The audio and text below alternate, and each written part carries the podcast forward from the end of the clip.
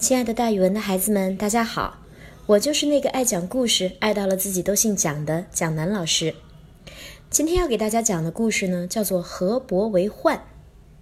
在我们国家有一个传说，说有一个叫做冯夷的人，因为渡河的时候不小心淹死了，天帝封他做河伯，也就是主管河水的神仙。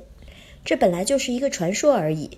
但是在战国魏文侯的时候，发生过一个和河伯有关的故事。西门豹是当时魏国的叶县县令，他刚一上任呀，就发现一个问题：当时叶县的一些有威望的人和官员勾结在一起，还带了一个巫师，联合起来骗人民的钱。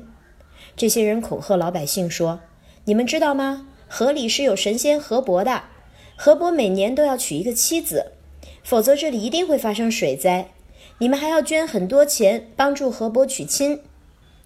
之后呀，他们不但搜刮了老百姓很多钱，还淹死了不少女孩子，说是要嫁给河伯做妻子，让女孩子们坐上一艘要沉的小船，飘呀飘呀飘到河中心就沉下去了。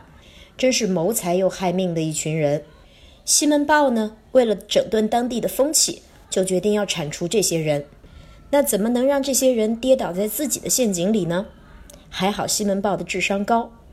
有一次呀，又到了河伯娶亲的时候，西门豹掀开盖头看了看他们选的女孩子，装作很生气的样子说：“这么丑的女孩子怎么能够献给河伯呢？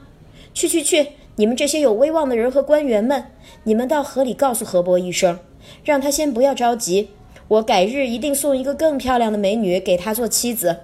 去吧。”你们赶紧去告诉河伯吧，帮我传个话。你们都是大人物，河伯一定不会生气的。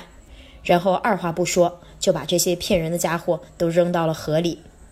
后来呀，西门豹带着老百姓开挖水道，引来河水灌溉农田，老百姓从此便过得很幸福，也不用担心洪水呀、河伯呀之类的问题了。